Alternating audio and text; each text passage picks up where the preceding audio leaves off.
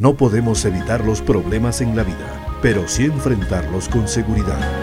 Si estás atravesando por las aguas turbulentas de la dificultad o en las tormentas del desánimo, entonces necesitas un rescate, un rescate. Próximamente